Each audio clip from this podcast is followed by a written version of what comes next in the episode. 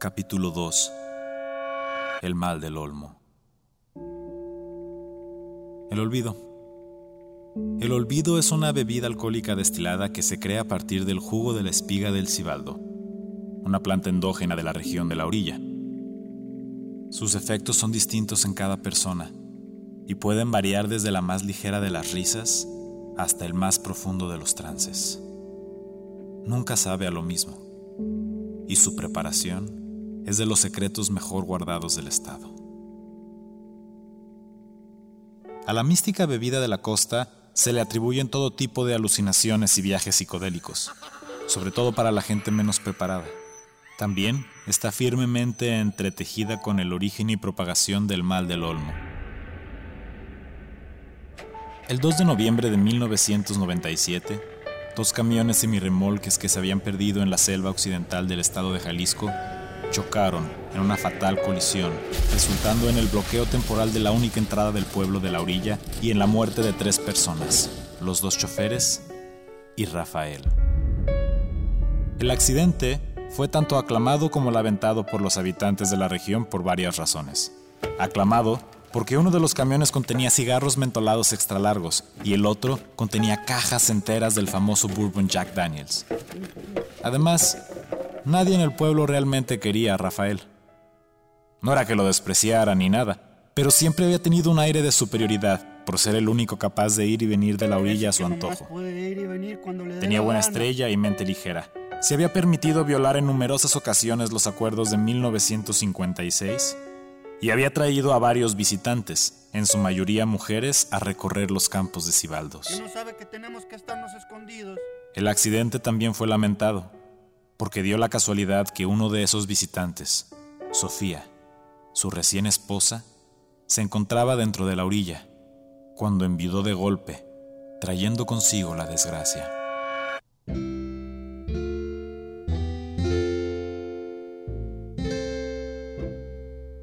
El mal del olmo, que se pensaba erradicado, tuvo su origen a finales del siglo XIX, cuando Dolores Casillas, la Lola, descubrió el cuarto detrás de la iglesia que te permitía hablar con los difuntos. Corría el año de 1877 y la Lola lideró a un grupo de viudas reformistas a través de un peligroso páramo de la selva del estado de Jalisco, en búsqueda del Valle de los Cibaldos, territorio donde fundó la orilla. Hilario, el marido difunto de Lola había soñado con la nueva gran metrópolis. A través de símbolos ancestrales y el estudio exhaustivo de sus propias visiones, había sido capaz de diseñar una nueva ciudad progresista, en un paraje oculto para el ojo no entrenado, a salvo de todos los males que aquejaban al país. Aunque pionero en urbanística, diseño y preservación física de sueños, a Hilario no le faltaban vicios ni violencia a menudo desahogando sus frustraciones y pesadumbres en el rostro de Lola. Hilario, por favor. Conforme más se acercaba su mente a la realización de la comunidad perfecta, más violentas se volvían sus actitudes, externando sus ráfagas de ira más allá de las barreras de su hogar. Su hábito de buscar problemas con la gente equivocada a costa de su familia fue tan grande que nadie se sorprendió cuando Lola le metió dos plomazos en el corazón con la vieja carabina que Hilario guardaba escondida entre los sueños recolectados de toda una década. Cien años después, en el verano de 1977, Carolina Amapola sostenía un duelo por el fantasma de su marido difunto. Unas semanas antes, el doctor del pueblo había enterrado a Alger Pantoja, el poeta oficial de la orilla. La causa de muerte el mal del olmo. La comunidad entera lloraba su pérdida. Pero más que sufrimiento, la ansiedad reinaba una vez más por los rincones del pueblo. Es sabido que el mal del olmo es extremadamente contagioso.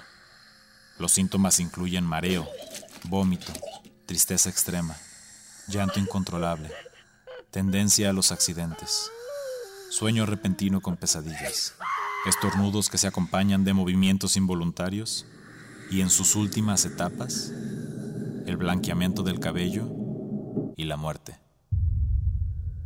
Cada año, desde que se tenía memoria, al menos una persona moría de la enfermedad.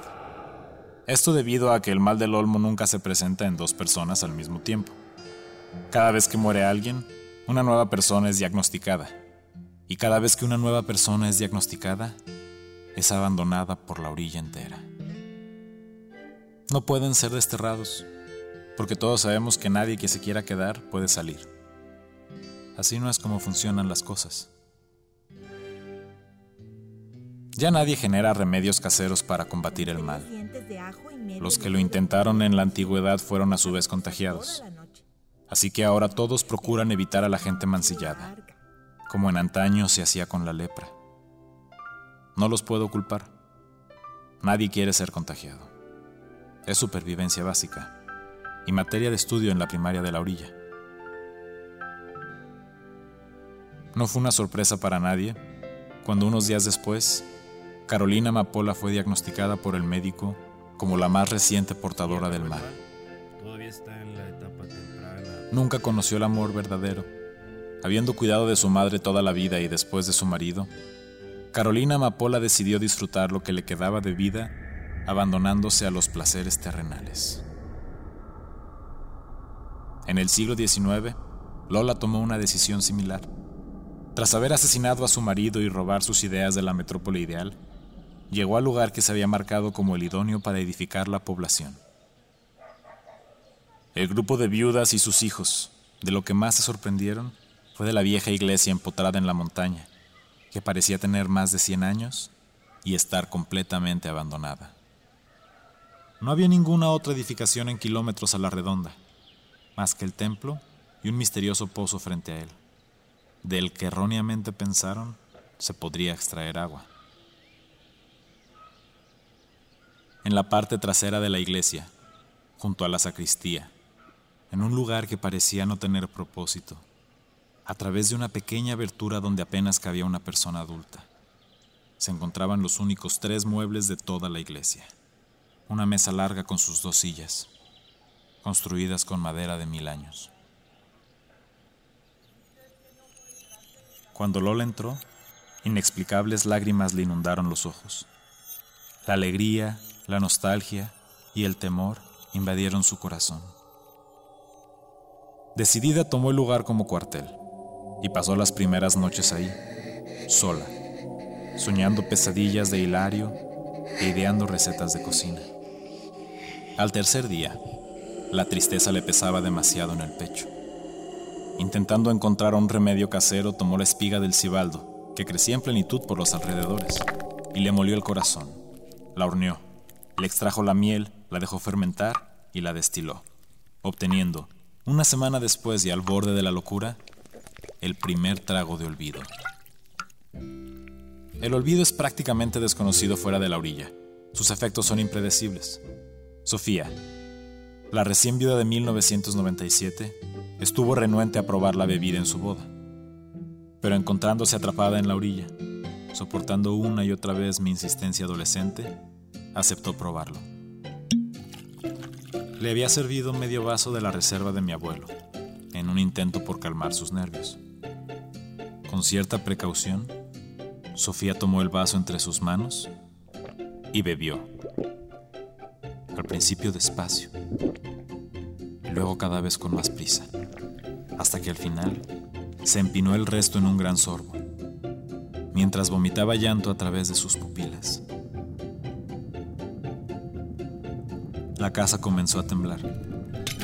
Una de las repisas de la alacena se dieron y cayeron al suelo. Me di cuenta que algo estaba muy mal, sobre todo cuando en un movimiento repentino Sofía arrojó el vaso de cristal a la pared y cayó dormida sobre la barra del desayuno. Para el otoño de 1977 ya nadie creía en la vieja superstición del cuarto de los muertos detrás de la iglesia. Pero cuando Carolina Mapola aseguró que se iría a vivir ahí, la gente, con miedo a contagiarse de la terrible enfermedad, se alegró de tenerla recluida en la montaña, lejos de los demás, aunque sin duda pensaban que alguien eventualmente terminaría contagiado. Carolina subió de peso.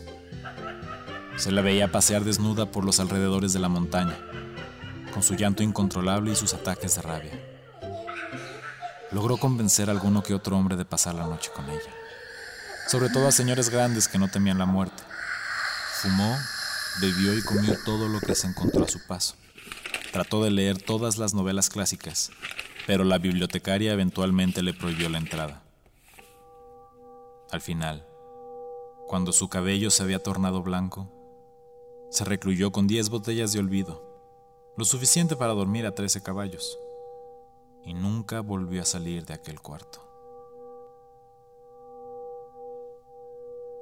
Aunque se desconoce el verdadero origen del cuarto, durante años fue bien sabido que en él se podía hablar con los muertos, sobre todo si estaban relacionados con uno por sangre o matrimonio.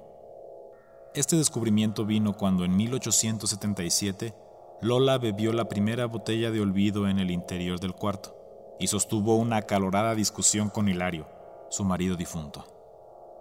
Muchas mujeres siguieron el ejemplo de la señora fundadora.